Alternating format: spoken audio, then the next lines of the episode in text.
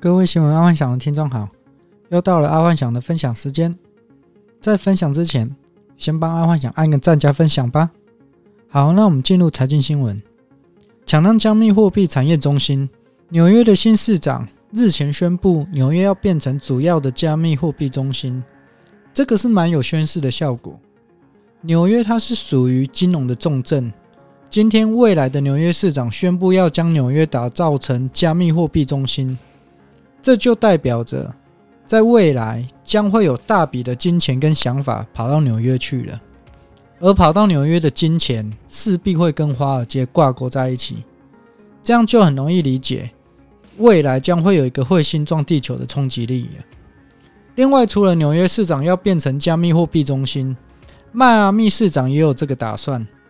迈阿密那个地区也算是有钱人的集中地。所以，当纽约跟迈阿密市长联手要炒区块链，我觉得应该到年底应该会还会有一波高潮。再来是娱乐新闻，理科太太婚变，最近 YouTube 圈啊新闻不断啊，也都是蛮负面的。这个理科太太算是早期爆红的解说型 YouTuber，蛮多艺人都有被理科太太给访问过，而当然这当中也因为这影片。常有她老公的出现，所以自然而然，她老公也变成了名人。但却在二零一九年的时候，理科太太自曝她的老公因为深受忧郁症的困扰，所以她决定要先陪老公回美国静养一阵子。但没想到的是，当理科太太再回到台湾之后，却是单身一人。其实这就埋下了离婚的隐忧。在这里，我们先排除忧郁症这个问题，光是远距离，这通常就会出问题了，更不要说有加上忧郁症这个问题。对于忧郁症的病人，他的陪伴感跟需求感是很强烈的。如果没有一定的时间陪伴他，或者是满足忧郁症病人的需求，基本上忧郁症病人很会自己胡思乱想。那么又加上长距离恋爱或长距离婚姻，他没有性爱的滋润，基本上就是 bang bang bang 走向离婚或分手的结果而已，这是一定的。但说真的，很多人常常在中度或重度忧郁症才发现自己得忧郁症。这里爱幻想提供一个方式，你就可以知道你有没有忧郁症。就是当你的心情低落两个星期以上，那么你真的就需要跟你的好友，或者是跟你的闺蜜诉苦，或甚至是到处走走或出去走走，赶快去转换心情，这样或许还有得救。但一旦低落的心情超过一个月，就很容易陷入忧郁症的症状了。这个是一个很初阶、初阶的判断啊，就是连续两个星期都没有快乐的感觉，那可能就是忧郁症了。不过，这个初期的忧郁症状是很容易去解救的。但如果你长期一个月都在处在不开心的状态，那真的，嗯，需要去看个医生，或者是找个朋友诉口一下，可能就可以解决了。好，那再来是国际新闻。台裔市议员吴宓当选波士顿市长，改写两百年，白人男性当家。在美国又出了一个台湾之光，吴宓当选美国波士顿的市长。波士顿它有两百年都是白人当家，没想到头一次女性当家还是我们台湾人，这个真的是台湾之光。好，再来是第二则国际新闻：东京随机杀人过往阳光照曝光。女友嫁给他人之后，性情大变。东京地铁站在上个星期有一位随机杀人放火的新闻，而这个随机放火的杀人犯，他以前的生活也被报道出来，状况跟理科太太有些类似。本来这位随机杀人，他是一位很阳光的男孩，但自从被交往的女友分手之后，他的性情整个就大变动，这就是刚刚爱幻想说的。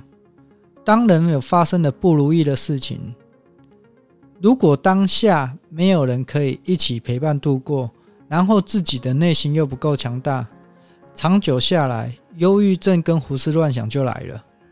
这里爱幻想分享一下，爱幻想有两种方式可以去转移负面情绪。第一种就是面对它，解决它。爱幻想从小就是一个出包天王，所以对于状况的发生，其实还蛮习以为常的。而在那个年代啊，只要一出包啊，通常就会被打得很惨。而也因为这样，从小爱幻想就很会处理出包后的后续动作。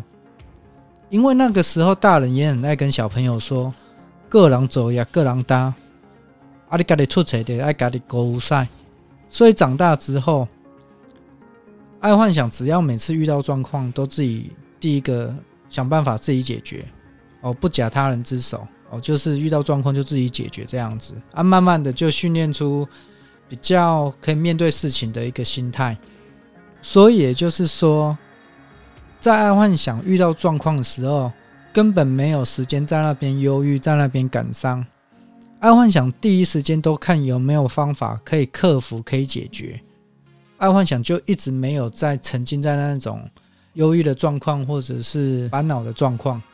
然后再来是爱幻想有第二种方式，就是说，假设状况发生了，但却无法有方法可以去解决，那么就是逃避它，甚至是目标转移。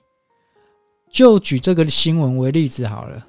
假设爱幻想的女友抛弃爱幻想，然后她又嫁人，爱幻想第一个时间应该会想要让自己变得更好，就是更努力的让自己变得更好，这样才是让对方后悔的最好方式。但假设短时间无法做出让前女友后悔，那么就赶紧去找下一个对象，甚至是找朋友喝酒聊天，甚至退一万步来说，到夜店放纵自己。哦找一夜情之类的，很快的，其实就会走出来了。毕竟，当一个人沉浸在一个很懊悔、很忧郁的状况下，是很容易胡思乱想，然后胡思乱想就会很冲动，做了一些傻事。好，那再来是科技新闻：微软版的元宇宙成型，明年问世，让员工可以虚拟开会。微软的元宇宙也要开始了。微软的元宇宙是从 B to B 的角色出发，因为疫情的关系，全世界的人都是在家视讯开会上班。假设未来有元宇宙之后，就不一定要在家视讯了啊！你可以在海边，可以在山上，甚至可以在海里，只要可以进入到元宇宙就可以了。而且元宇宙还可以做 PPT、做简报都没问题。这是微软现在要做的哦。其实这蛮可怕的，就是说。你可以进入元宇宙那个世界，在元宇宙做 PPT、做简报，或者是做简介给你的上司看，给你的同事看。这个真的是一个不错的概念呐。因为阿幻想以前没有想到说，你除了变成一个虚拟角色之后，你在这个虚拟角色还可以做简报给别人看。哦，那就代表你根本不用待在电脑前面啊，你在任何地方都可以做啊。啊，你只要提前做好，那你在海边，你在海底，只要可以上网的地方哦，进入元宇宙的地方就可以了。好，那今天跟各位听众分享到这，记得帮阿幻想按赞加分享哦。晚安，拜拜。